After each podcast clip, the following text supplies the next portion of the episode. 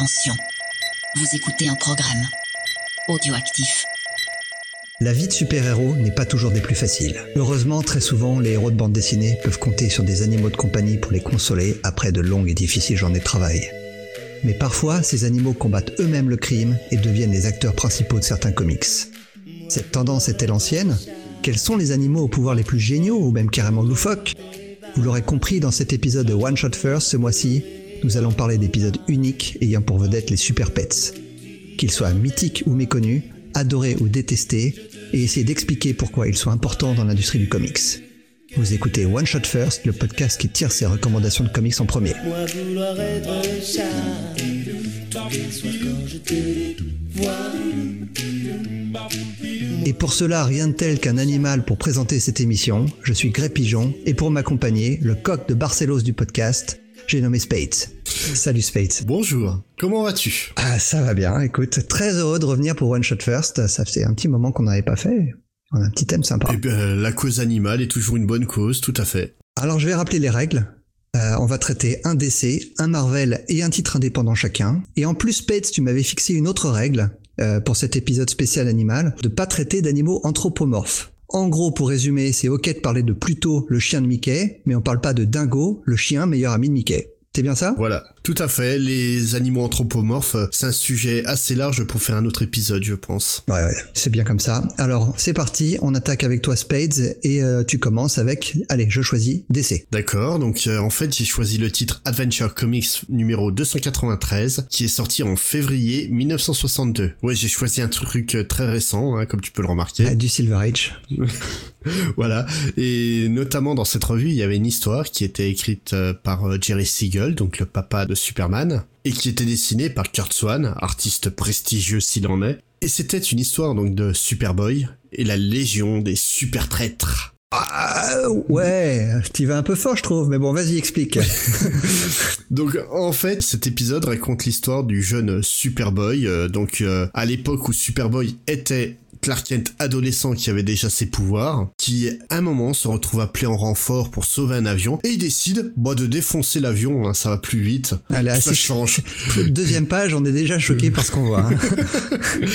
Mais coup de chance, Crypto, le super chien, donc le, le meilleur ami de l'homme venu de Krypton, arrive pour sauver la situation et essaie de comprendre pourquoi son maître euh, a tourné aussi mal. Heureusement, Clark Kent retrouve ses esprits temporairement pour les reperdre et les retrouver. Puis il est appelé par euh, ses copains de la Légion des super-héros, donc euh, des super-héros du 30e siècle qui sont très influencés par la légende de Superman. Il va les voir et ils essayent de le tuer à coups de kryptonite. Donc Crypto euh, essaie d'intervenir, réussit à découvrir ce qui se passe. En fait, euh, la Légion des super-héros est contrôlée par des cerveaux, euh, bah en fait par le professeur Simon de Captain Flamme, hein. oui, c'est ça.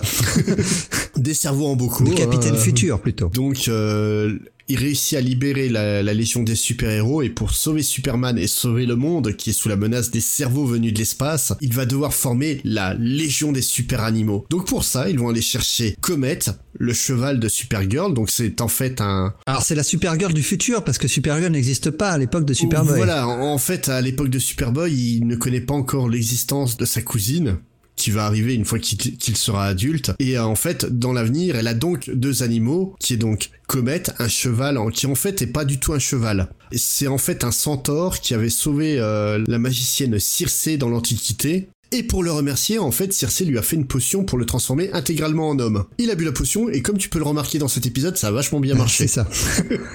Donc en gros, il se- c'est un cheval euh, qui vole et acc- accessoirement, euh, par moment, il se transforme en être humain et encore accessoirement, puis là c'est un peu dégueulasse, c'est aussi le petit ami de Supergirl. ça. Ça dépend, euh, ça dépend quel est ton kiff. Hein. ouais, Sophie, moyen moi quand même. Donc en autre animal de, de Supergirl, ils vont aussi récupérer Streaky le chat. Et là, on- l'histoire elle est encore aussi fabuleuse. Donc Streaky, c'est le chat de donc de Carol, de- donc de Kara Zor-El, la la cousine de Superman, qui en fait faisait des essais sur la kryptonite et puis comme elle arrivait à rien, bah elle s'est dit bon c'est pas grave, je vais m'en débarrasser et elle le jette par la fenêtre. Logique. Bah oui. T'es d'accord avec moi? Alors, on est dans le Silver Age. euh, voilà. Et le chat de Kara euh, passant par là, bah, va se retrouver irradié par la kryptonite et donc va avoir les pouvoirs de Superman. Logique. Ah ouais. Et enfin, en troisième animal, euh, on a donc Beppo.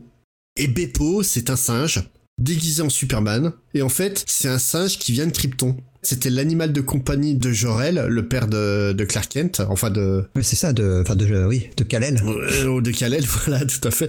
Et en, en fait, au moment où euh, Jor-El a voulu expédier son fils à l'autre bout de l'univers pour le sauver, et bah Beppo, il était en train de dormir tranquillou peinard dans, dans la fusée. Donc il s'est retrouvé sur Terre en même temps que, que Kal-El. Et donc forcément, vu qu'il vient de Krypton, il a exactement les mêmes pouvoirs Eh que oui. Kal-El. Ouais. Bon, euh, c'est des personnages qu'on voit plus trop aujourd'hui, hein, à part euh, Crypto. Euh, Et encore Crypto aussi, on le voit, on le voit un petit peu, je crois, dans la série Super Sons. Euh, il me mais- semble, oui. Mais c'est vrai que sinon, elle a, elle a complètement disparu, la Légion des Super Pets, alors qu'elle a- elle a été très populaire pendant un bon moment. Hein. Bah euh, franchement, quand t'es gamin, c'est marrant à lire. Ouais. C'est un épisode qui est très drôle où en fait ils vont euh, ils vont vraiment pourrir euh, les cerveaux en bocaux euh, à la manière euh, bah, des dessins animés de l'époque. C'est vraiment le truc tu pouvais clairement faire un dessin animé pour la jeunesse à l'époque avec ça quoi. En, en même temps, tu, c'est vrai que c'est, clairement fait pour les enfants, mais euh, c'est assez complexe comme intrigue. Hein. Et rien que le fait d'expliquer que Superman à la fin ne doit pas, se, enfin Superboy pardon, ne doit pas se rappeler de ce qui s'est passé parce qu'il faut pas qu'il connaisse l'existence de Comet, parce que Comet n'existe pas encore à cette époque-là, c'est assez complexe à Bah, comprendre. hein. En fait, si Comet existe encore parce qu'il date de, de l'époque de Circé la magicienne. Oui, bien sûr, mais il n'existe pas dans cet univers-là parce que Supergirl, euh, il ne connaît pas encore l'existence de Supergirl. Voilà, c'est c'est- c'est surtout ça. C'est s'il découvre que c'est le cheval de sa cousine, il sait obligatoirement qu'il a une cousine. Oui. Ce qui forcément, ça ne plaît pas à Doug Brown. Mais c'est, hein. c'est des, euh, des concepts assez, euh, qui sont pas évidents à saisir quand on est petit, j'imagine. hein. Oh, ah, à mon avis, ça doit passer quand même euh, assez relativement facile. Mais c'est surtout en fait le truc de voir euh, bah, Superman complètement défoncer un avion pour essayer de l'envoyer Ouais. dans le décor. À mon avis, ça doit passer moyen euh, auprès de la Pour, jeunesse. pour le coup, c'est même pas moi cette case-là qui m'a le plus choqué, c'est la, c'est la page d'après où Superman s'en prend carrément à Crypto. Ah oui, elle est violente. hein. Ouais, elle est violente cette page. Et, Crypto d'ailleurs a réagi en disant bah si si, euh, Clark euh, s'en prend comme ça à moi, je, je n'ai plus envie de vivre. Bah oui, non mais euh, ouais, c'est sûr que tu vois le tu vois la page, tu fais oula.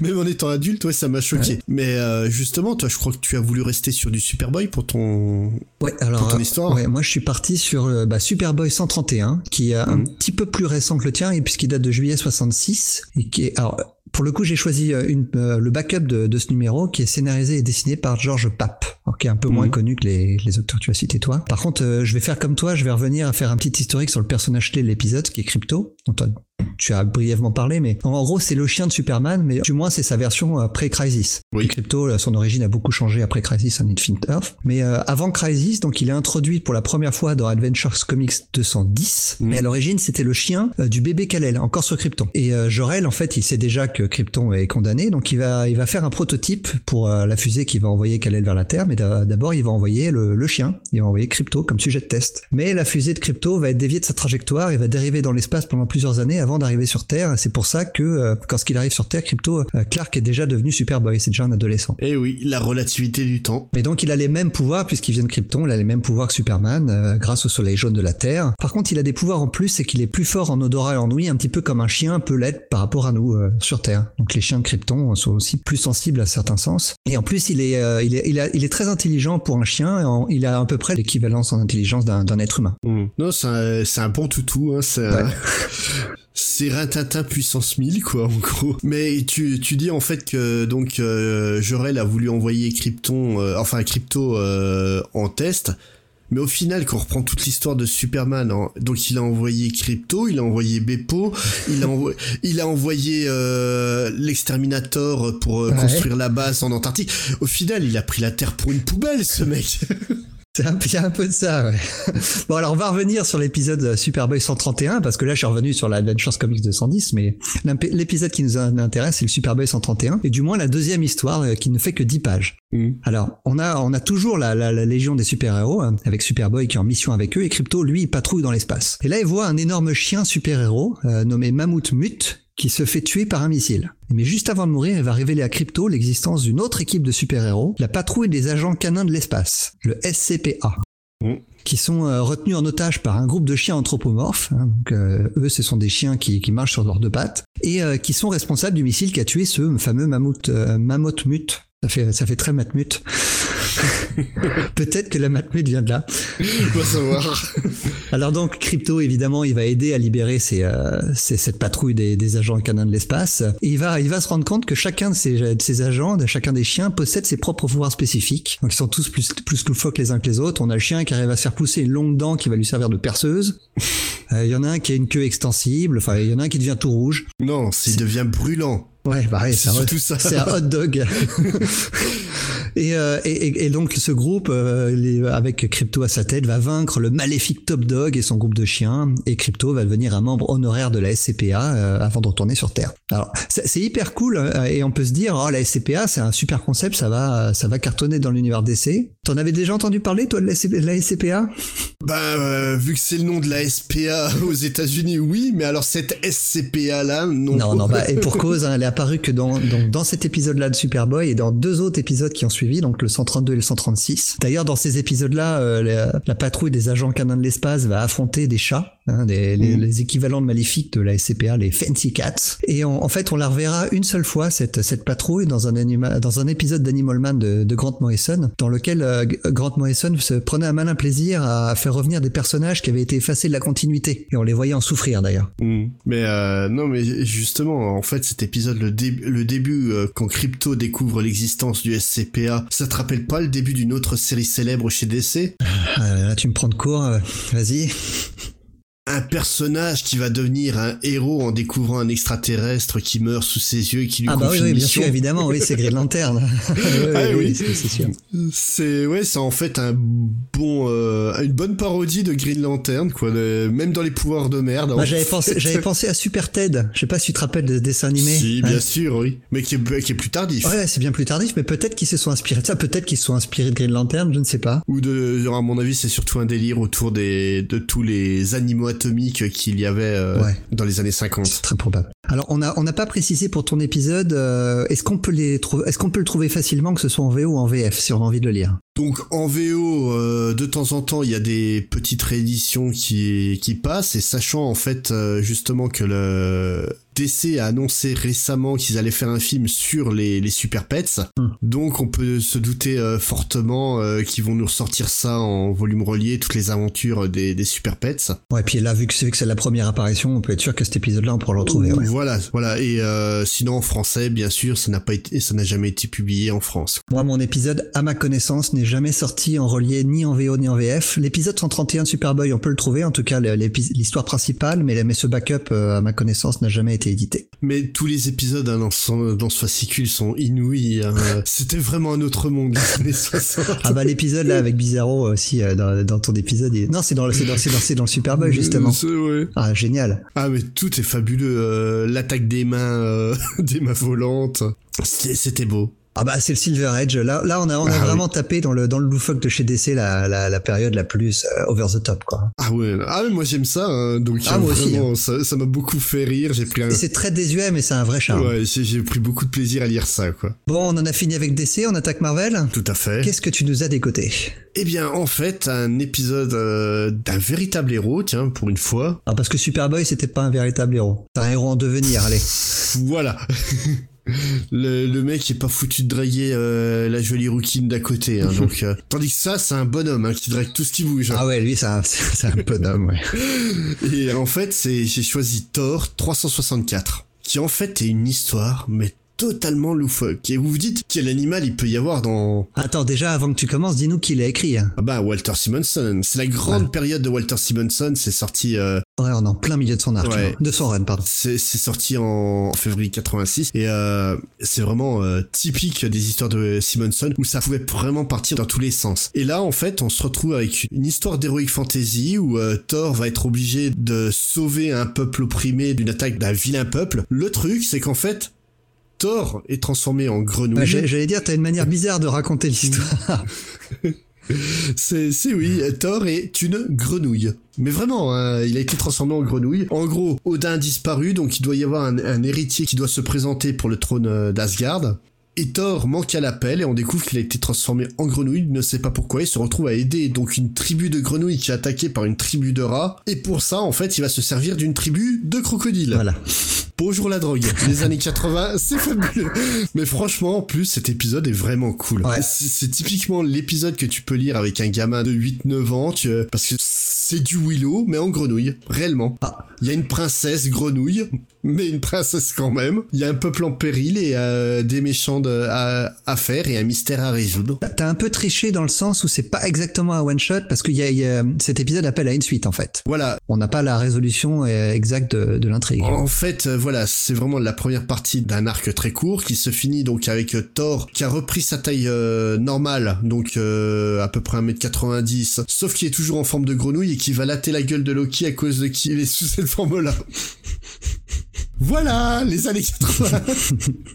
non, non, mais franchement, c'est vraiment un bon épisode. Et en fait, cet épisode, euh, pourquoi j'ai choisi celui-là? Parce que c'est en fait l'épisode qui a donné naissance à un personnage, à un super pet de, de Marvel qui est aujourd'hui euh, connu parce que oui euh, en fait si euh, DC a ses super pets Marvel a ce qu'on appelle les pet Avengers Ouais. et dans les pet Avengers on trouve Srog la grenouille Thor qui en fait est un humain qui a été transformé en grenouille qui va découvrir le Mjolnir qui fait suite à cette histoire et qui va donc se retrouver à avoir les, les pouvoirs de Thor Alors c'est pas exactement, c'est, je crois que c'est la seule ex- exception qu'on a dans notre liste de euh, de vrai animal en fait. C'est pas vraiment, Voilà. c'est pas un vrai vrai animal. Un peu comme Pelette Comet en fait. Oui, voilà, c'est vraiment euh, donc un- une forme humaine euh, qui- bascule en, en grenouille quoi. Et euh, mais franchement, c'est un excellent épisode. Ah bah Simonson, eh, bon, déjà les dessins sont superbes. Le, Ouais. le- il, sait- enfin il sait écrire Thor comme personne. C'est, Ah oui, c'est un run légendaire euh, et euh, oui, c'est à la hauteur du run, vraiment. Ouais. C'est malgré le côté hyper bizarre de ce qu'on peut raconter, c'est vraiment typique de Simonson dans le sens où, où c'est vraiment agréable à lire et comme je disais, c'est vraiment le genre de titre que tu peux lire avec un enfant et prendre beaucoup de plaisir à lire ça, quoi. Et bien sûr, on le trouve en français dans les intégrales sorties par Panini. Et à l'époque, ça devait être publié dans les versions intégrales, les fascicules, où on avait deux épisodes de Thor et compagnie. Et sinon en VO, ça se trouve tout le run de Simonson a été réédité euh, en, en TPB il y, a, il y a peu. Je crois même que c'est sorti. Ils ont même sorti un Epic Collection avec tout le run de Ah, Simonson. oh, ah oui, non, mais de, de, de toute façon, euh, Simonson, c'est jamais euh, out of stock. Hein, c'est le genre de truc, ils savent qu'ils le vendent sans problème. Donc, euh, c'est vraiment du patrimonial pur et dur et c'est vraiment, euh, c'est vraiment cool à lire, franchement. Bon, on enchaîne sur un autre patrimoine, hein, le, le patrimoine du comics,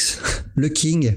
Jack Kirby qui nous a signé en avril 78 une nouvelle série. Alors c'est sa dernière pour Marvel à l'époque, euh, le Devil Dinosaur avec le premier épisode. Euh, alors j'attaque direct par un petit résumé de l'épisode. On a une introduction tout en action à la James Bond dans la Valley of the Flame, donc la vallée de la flamme. Et euh, tout de suite après, on retrouve le personnage principal de la série qui n'est pas le, le Devil Dinosaur, c'est Moonboy, qui se remémore sa première rencontre avec son animal de compagnie, donc euh, un, un T-Rex qu'il appelle Devil. Alors, on va voir le, comment ils se sont rencontrés, à savoir que la mère et les frères de Devil ont été tués par les Killer Folk, qui ont ensuite essayé de tuer le Devil, mais en, en le brûlant avec des torches, ce qui va faire qu'il va avoir sa peau rouge caractéristique parce qu'il est complètement brûlé.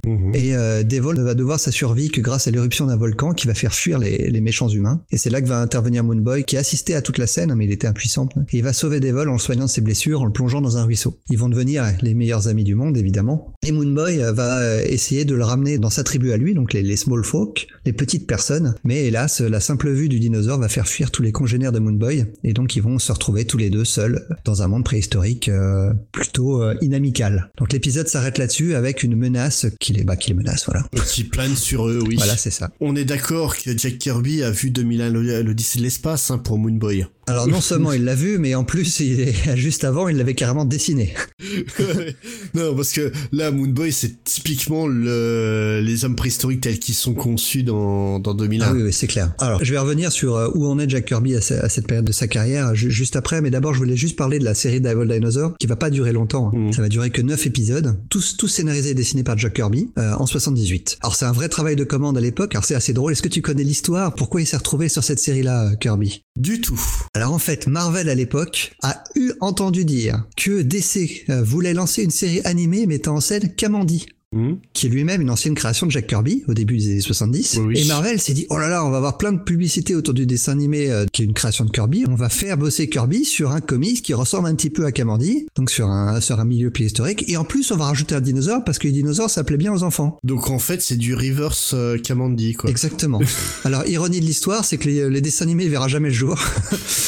Et le comics, il fonctionnera pas du tout, euh, à tel point, donc comme je le disais, qu'il va s'arrêter au bout de 9 épisodes. Bah le, le truc c'est qu'en fait des on va dire des copies de Kamandi même si Kamandi est très inspiré par la planète des singes malgré ce que disait Ki- Kirby hein, Kirby disait qu'il avait jamais vu la planète des singes. hein. oui oui oui bien sûr hein, on le croit mais euh, le truc c'est qu'il y avait beaucoup de séries qui ressemblaient déjà à ça je pense à notamment à Thunder the Barbarian Ouais. qui, est, qui est une série qui est typiquement dans cette lignée là et qui était un cartoon très populaire à l'époque quoi donc euh, c'est en fait Moonboy et and euh, Devil Dinosaur c'était juste euh, une version de plus d'un truc euh, qui était une mouvance et qui à mon avis arrivait déjà à sa fin quand ils ont voulu se lancer Alors, faut- donc je- j'en parlais avant, il faut parler de d'où en est Kirby en 78. Très très très clairement, hein, le roi a perdu de sa superbe chez Marvel à cette époque-là. Mm. Alors déjà, euh, la qualité du niveau de son dessin a clairement baissé, et euh, parce que euh, faut savoir qu'à cette époque-là, il souffre énormément d'un œil, et ses planches sont sauvées entre guillemets par ses encreurs parce que Kirby n'arrive plus du tout à faire les, les proportions des personnages. Vu qu'il voit que d'un œil, et ben euh, tout est raté. Donc à chaque fois, toutes ces planches sont re- redessinées par les encreurs. Si on ajoute à ça le fait que c'est bah, les, les- en fait les titres qui sont qui sont vendus comme comme les titres de Kirby, hein, bah ils vendent plus du tout sur son nom, euh, ça suffit plus pour vendre. Les lecteurs à l'époque trouvent les histoires de Kirby bancales et illisibles. À tel point que chez Marvel à l'époque, il a même un surnom, Jack the Hack. Donc Jack le canasson, quoi, le, le, le- presque le rebut. Ouais. Et il en souffrait lui terriblement, et en plus les, les autres auteurs Marvel lui menaient pas la vie facile et lui faisaient euh, clairement sentir que son temps était passé, hein, qu'il fallait qu'il qu'il passe à autre chose. Et Kirby d'ailleurs, après Moonboy, partira pour euh, partir dans le dessin animé chez Hanna-Barbera. Oui, oui. Mais alors la vraie question que t'aurais dû me poser depuis le début, Mhm. moi ça m'étonne que tu l'aies pas fait, parce que tu es quelqu'un de plutôt sensé, plutôt réfléchi. Comment ça se fait qu'un dinosaure vive en même temps qu'un être humain? La réponse est simple. Ta gueule, c'est magique. Alors pire, Kirby a la réponse encore mieux que ça, parce qu'il y a la réponse, je sais pas si tu l'as lu dans la colonne, euh, tu sais, dans les lettres qui est à la fin de l'épisode, bon il n'y a pas encore des lettres, donc il a écrit un petit édito pour expliquer sa série, et en gros il explique que son intention originale c'est que, ah ok, tout le monde dit que les dinosaures et les êtres humains n'ont pas vécu ensemble, mais est-ce qu'on en est vraiment, vraiment, vraiment sûr? Eh, pourquoi pas, hein? Parce que, ah, et, et- et il dit même dans la colonne, euh, d'ailleurs le Loch Ness, hein, il est bien là, hein, donc les dinosaures existent de notre temps, donc pourquoi? La drogue Ouais, je crois que Kirby il était fatigué à cette époque-là. Ah, c'était violent, ouais, à l'époque. Mais bon, alors sa série, euh, mine de rien, elle a pas duré longtemps, mais elle va être reprise par d'autres auteurs après. Non, non, mais c'est un personnage euh, qui a marqué. Voilà. En fait, euh, le truc avec Kirby, c'est que même ses mauvais titres ont tous eu un impact quand même à, à l'époque sur les, les lecteurs. Il faut dire que Kirby, on se moquait beaucoup de lui à l'époque, mais euh, son comment dire, son impact sur le, même même sur ce travail, sur ces vieux travaux comme celui-là, euh, les auteurs qui sont venus après ont su reconnaître le génie qu'il avait, même si Kirby n'était plus aussi bon qu'à l'époque de Hmm. qu'à l'époque des, des quatre fantastiques. Hein. Ah, ouais, non, c'est sûr, c'est sûr, mais euh, en plus, en fait, pour euh, revenir sur l'histoire du oui, mais est-ce qu'on est vraiment sûr que les dinosaures et les humains ont pas vécu ensemble? Faut pas oublier que Kirby s'intéressait beaucoup au New Age, donc euh, une mouvance, on va dire spirituelle euh, de la fin des années 70, et que c'était notamment un, un aficionado des théories euh, fumeuses à la à Eric von Däniken. Euh, donc en gros, selon Eric von Däniken, les extraterrestres existent et on les a pris pour des dieux tout au long de notre histoire. D'accord.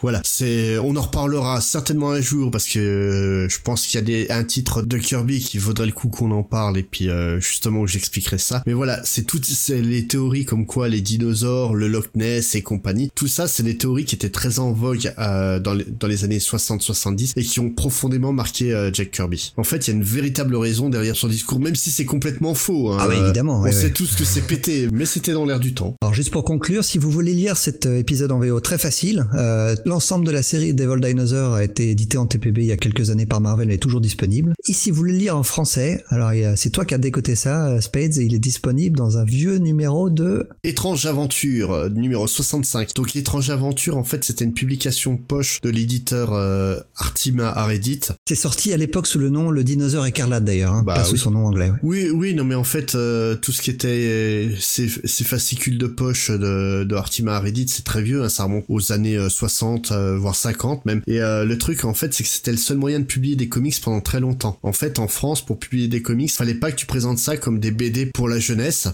Donc c'était vendu comme des bandes dessinées pour adultes. Et on se plaint beaucoup des traductions foireuses qu'on a euh, ces dernières années. Hein. Mais là, on en avait des très belles dans ces publications, notamment Green Arrow et Speedy étaient devenus euh, Flèche Rapide et Dar. Ouais. C'est... Ah, C'est dans, ces genres de publications qu'on avait euh, Guy Leclerc pour Flash Gordon aussi. Ah non, ça c'était dans le journal de Mickey. D'accord. Non, non, mais en fait, tous ces fascicules-là, on peut s'en moquer aujourd'hui parce qu'avec le temps, forcément, les traductions étaient foireuses. C'est en noir et blanc, c'est un tout petit format, mais ça a été vraiment des gens qui se sont démenés pour amener le, le comics en France. Ils se sont battus pour qu'on découvre Kirby, beaucoup plus que ce que, que tout ce qu'a pu faire euh, euh, Strange et compagnie euh, des années plus tard. Eux, en fait, euh, frôlaient la censure à chaque numéro. Et le, le truc, c'est que j'ai découvert beaucoup, beaucoup, beaucoup de séries que j'aurais pas connues autrement, genre euh, les les Challenger of the Unknown étaient publiés là-dedans. D'accord. Et mes premiers Green Lantern, je les ai connus comme ça, en, en poche et en, et en miniature. Et tu te retrouvais avec un épisode avec Alan Scott et un épisode avec Al Jordan la page d'après, tu comprenais pas pourquoi ça portait le même Ouais, nom. forcément, ouais. c'est, mais vraiment, c'était, c'était une période assez intéressante à connaître, quoi. Bon, allez, on va terminer euh, notre série de one-shot consacrée aux animaux avec l'indépendant. Tu as choisi un titre paru chez Dark Horse. Oui. Donc en fait, euh, j'ai pris directement euh, une anthologie qui s'appelle The Dark Horse Book of Hunting, et spécialement en fait pour une histoire qui s'appelle euh, Stray, qui est en fait euh, une, euh, on va dire une mini-série à défaut d'autres termes. Alors c'est devenu une mini-série après coup, parce que à la base, ça devait être juste une petite histoire. Oui et non, parce qu'en fait, est-ce que c'est vraiment une,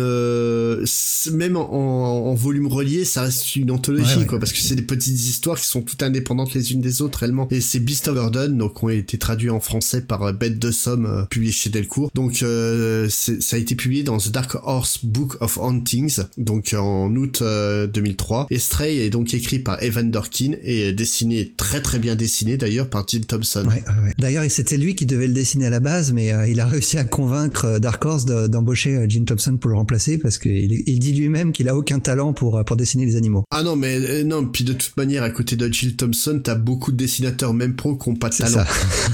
ah, par contre, elle a un style vraiment qui a énormément évolué par rapport à ses débuts. Moi, je me souviens d'elle notamment sur Wonder Woman. On reconnaît pas du tout son trait, là. hein. Bah en fait, le truc, c'est qu'ils ont traité euh, bah, Beast of Burden de manière assez étrange euh, graphiquement. Donc Beast of Burden, donc euh, pour expliquer, c'est des histoires d'horreur, mais dans le milieu des animaux. Et notamment, un- en fait, un, un groupe euh, d'animaux domestiques euh, qui essaye de, de résoudre des, des mystères euh, ésotériques. Ouais, c'est tout à fait ça. ouais. Et euh, donc, en fait, c'est une série qui est à la fois très drôle, mais qui garde un petit côté horrifique. Ouais, limite effrayant, hein, parce que les chiens ont peur, on a peur avec eux. hein. Ah oui, oui, oui. Donc là, dans Stray, en fait, euh, l'un de leurs copains euh, est malade parce qu'il n'arrive plus à dormir depuis des mois et des mois, parce que ses propriétaires lui ont fait une niche. Lui est super content d'avoir une niche. Le problème, c'est que la niche, elle est hantée. Et lui, il arrive pas à dormir.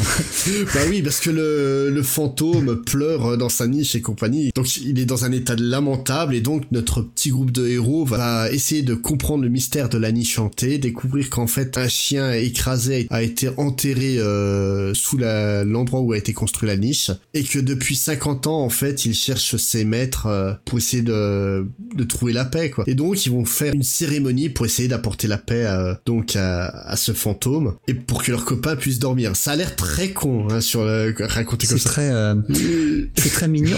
Mignon, c'est pas le terme. C'est très, euh, c'est très touchant en fait. Comme épisode. Ouais, en fait, en fait, le truc, c'est que graphiquement, euh, Jill Thompson a décidé de traiter ça comme un livre pour enfants. Ouais. C'est vraiment, moi, ça me fait penser aux livres euh, genre euh, Le vent dans les saules et compagnie, à qui ont des couleurs très pastel. Et vraiment, donc t'as ce ton un peu noir, t'as ce style pastel graphiquement, t'as des, des pages... euh, bah, comme tu dis, mignonne, hein, quand t'as le chien fantôme qui explique son histoire, et t'as tous les chiens qui le regardent, la larme à l'œil, et puis le chat aussi, pareil, qui, qui se retient de pleurer. C'est, c'est vraiment, en fait, c'est, c'est superbement bien dessiné. Toute la série, la série est très drôle. Après, voilà, c'est une série, euh, on va dire série par commodité, quoi, mais qui paraît très sporadiquement. Un- pourtant, alors que c'est un titre vraiment qui mériterait euh, d'avoir euh, un vrai titre régulier. Ah, et tu crois pas si bien? Tiens, il y a une série qui sort en ce moment. Oh, ah, Ouais, euh, une mini-série qui vient, de- qui vient de commencer. Le, le- le- alors le, le deuxième épisode est sorti aujourd'hui. Ah, bah, on enregistre. Eh bah, tu, tu vois, j'étais, j'étais passé à côté, mais. Une mini-série en 4 qui fera suite à une, euh, et qui aura une suite. Ah bah bien, enfin. Ouais. C'est en plus le truc, c'est qu'à chaque fois euh, les. Par contre, mauvaise nouvelle, attends, je t'interromps, c'est que c'est Jill Thompson n'est plus au dessin sur cette mini-série, mais elle reviendra pour la suivante. Ah bah tant mieux. De toute façon, voilà, c'est, c'est elle, a, elle a marqué de son empreinte euh, la série. hein. De toute façon, c'est indéniable. Mais surtout le, le truc, c'est qu'en fait, c'est qu'à chaque fois que Beast of Burden publie un numéro, c'est un numéro qui est acclamé par la critique et qui est, qui est très apprécié par les lecteurs. Quoi. Donc euh, mettre presque 15 ans à avoir une, euh, enfin une vraie mini-série, c'est quand même triste. Ouais, c'est- vrai que euh, ouais, les- la série existe depuis 15 ans. En tout et pour tout, on a l'équivalent d'un tome Ouais. pour l'instant.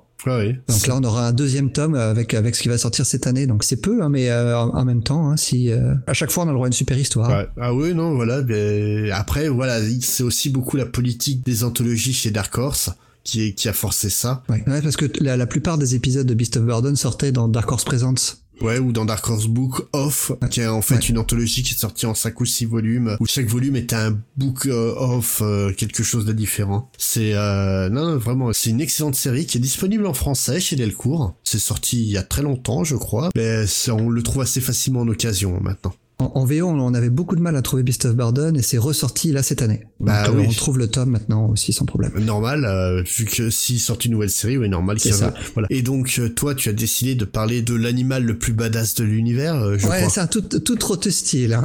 j'ai choisi, on a déjà parlé de cette série, mais j'ai choisi un épisode spin-off de cette série. Donc j'ai choisi l'épisode intitulé Chew, Secret Agent Poyo numéro 1. Alors avec au scénario John Lehman et euh, au dessin Rob Guillory. Et cet épisode est sorti en juillet 2012. Pour savoir ce que vaut Chou, reportez-vous à notre épisode dédié euh, qui est sorti en saison 1. C'est ça. Alors juste pour présenter Poyo vite fait, c'est un poulet de combat euh, envoyé par le gouvernement résoudre toutes les crises possibles et inimaginables. En gros, c'est un mélange entre John Rambo et Chuck Norris. Mais en, Mais en poulet. en poulet et, cyber, et cybernétique. Ne pas Ah, oublier oublié qu'il était cybernétique. ouais. Alors, pour, pour présenter l'épisode, je, je pense que le plus simple, c'est de euh, lire la sollicitation du titre. Alors, pour ceux qui ne savent pas, une sollicitation, en gros, c'est ce que l'éditeur, quelques mois avant la sortie du titre, envoie un résumé du titre pour inciter les gens à s'abonner pour qu'ils puissent l'acheter euh, à l'avance. Mhm. Et donc, voici ce que euh, Image, ou en tout cas, c'est probablement John Lehman qui avait écrit ça, avait envoyé pour que les gens aient envie de s'abonner à, à cet épisode de Poyo. Eh les détaillants, slash lecteurs, slash spéculateurs, vous continuez à vous frapper vous-même pour ne pas avoir commandé le chou numéro 1, maintenant que vous voyez combien il coûte sur eBay Voici votre chance d'obtenir une 12-12 revanche, avec un tout nouveau chou numéro 1, un one-shot spin-off sur le personnage secondaire le plus populaire de Chou et le coq cybernétique homicide expert en kung-fu le plus apprécié des comics. Chaos concentré, plume, rage et haine, plus une galerie de pin-ups avec certains des artistes les plus talentueux de l'industrie. Ça te donne pas envie d'acheter ça? Ah, c'est un bon commercial, là. Et en même temps, ça résume très bien ce qu'il y a dans ah, l'épisode. oui, hein. oui, oui. Donc l'épisode il commence avec une opération à cœur ouvert sur Poyo parce que effectivement euh, la dernière fois qu'on l'avait vu dans le show on l'avait laissé pour mort euh, Poyo et on apprend non seulement donc que Poyo ne peut pas mourir mais en plus que c'est impossible de s'en débarrasser à tel point que même l'enfer ne veut pas de Poyo. Donc en gros, hein, je sais pas si t'es d'accord avec moi, mais l'intérêt principal de l'épisode, c'est pas vraiment le scénario, c'est pas tellement ce qui se passe dans l'histoire, on s'en fiche un peu. L'attrait, c'est c'est qu'on va rigoler à toutes les pages. Ah oui, l'attrait c'est Pogno. voilà. Toi aussi, quand tu lis son nom, tu as la musique, euh, de la musique mexicaine qui, qui te rentre dans la tête. Oh, j'ai tout. j'ai tout qui me trempe dans la peur. Parce que même les pages où il est pas là, les autres personnages parlent de lui et on sent la peur dans leur dialogue. Même le diable a peur de lui. Dans toutes les, dans toutes les pages, il y a des détails visuels tous plus hilarants les uns que les autres. Je vais pas en révéler beaucoup parce que c'est, faut pas gâcher la, la- lecture pour les lecteurs qui connaissent pas cet épisode. Il y en a juste un dans la page 2 que j'adore. Euh, c'est quand on voit le, on est en enfer, on a le diable qui a une collection de portraits au mur, le Hell of Fame, et notamment il a Ben Laden en portrait, et il y a Michael Bay. on sait pas pourquoi Michael Bay est là, mais je trouve ça génial. Moi, je, personnellement, j'aurais mis Nickelback, mais bon, Michael Bay, ça me va aussi. Hein. Euh, non, non, franchement, cet épisode, bah, de toute façon, comme tout chou quasiment, euh, c'est excellent. Celui-là est vraiment à, à mourir de rire, mais tous les, les trois one-shots sur Poyo, Sur ouais. Poyo, ouais. et surtout qu'en fait, le dernier, euh, là, ça commence par Poyo qui commence sa, sa conquête des enfers. Et le, le dernier, en fait, ça finit par sa conquête des enfers. Ouais, c'est ça, ouais. C'est même le diable a peur de Poyo, c'est quand même fort. Quoi. Ce qui, ce qui est terrible avec ce, ce spin-off, c'est un, c'est un, c'est vraiment dans l'esprit de la série. C'est complètement euh, de la série mère, hein, la série de Chou, mais c'est en même temps parce que c'est c'est complètement loufoque, mais en même temps, c'est aux antipodes dans le Ouais. ton. Parce que Chu, c'est euh, elle est centrée sur le personnage de Tony Chu, qui est le détective, mais qui est un, un personnage à peu près sain d'esprit et qui passe son temps à subir les événements. Un Poyo, c'est l'inverse total, quoi. Lui, Ah euh, bah c'est... lui, les événements, il les, il les prend, il les retourne. Hein. C'est c'est Chuck Norris. hein. Ah oui, non, euh, Poyo, c'est, c'est le machete euh, version poulet. Hein. Ah, Machete, ouais, c'est une très, ouais, c'est ça, c'est ça. Et ce qui, est, ce qui est très drôle en plus, c'est que Poyo, c'est un poulet de combat dans un univers où le poulet est interdit. Oui, oui. Mais bon, c'est Poyo. Ah bah il y a pas d'autre mot pour dire euh, que, que c'est Poyo. hein. Ah, De toute façon, on va, on va conclure sur, sur cet épisode en disant une chose. Lisez Poyo, lisez Chou. Voilà. D'ailleurs, tout, tout est disponible en, vo- en VO et en VF, Voilà. en TPB. En VO, il y a même des versions de luxe. Donc là, vous n'avez pas d'excuses. Il faut absolument lire Chou. Et les versions VF sorties chez Delcourt sont très très très très bonnes. Donc euh, franchement, faut pas hésiter une seconde. Immanquable. Ah bon, on se quitte en musique. Ouais. C'est toi qui as choisi la musique. Ouais, oui, t'as choisi le générique. hein. Je pense que les que les auditeurs vont t'en ont voulu hein, quand ils ont entendu ça. Bah, J'espère que vous allez le garder en tête quelque temps. Donc je me suis dit qu'il fallait rattraper un peu les choses. En fait, comme je- on, on a traité de Thor, un épisode euh, qui parle d'une grenouille, bah j'ai pensé à une musique euh, à base de grenouilles. Donc j'ai entre autres, et d'animaux. Et j'ai pensé en fait à ce très très vieux dessin animé qu'on regardait étant petit, quand il se plantait sur les durées des programmes sur, euh, sur Antenne 2 à l'époque. Enfin, moi, je le regardais quand j'étais petit. Toi, tu, toi, tu étais déjà bien adulte à l'époque. Ah bah oui, j'avais 84 ans déjà à l'époque. Mais euh, voilà, c'est c'est ça va rappeler beaucoup de souvenirs aux plus vieux d'entre nous. Les, euh, les plus jeunes qui ont l'habitude d'écouter du Joule vont être surpris, c'est ça de la bonne musique, hein, euh, voilà. Donc j'ai tout simplement choisi Roger Glover and the Butterfly Ball, accompagné de Ronnie James Dio, hein, excusez Le peu. grand. Et donc le titre, c'est Love Is All. Allez, au revoir Salut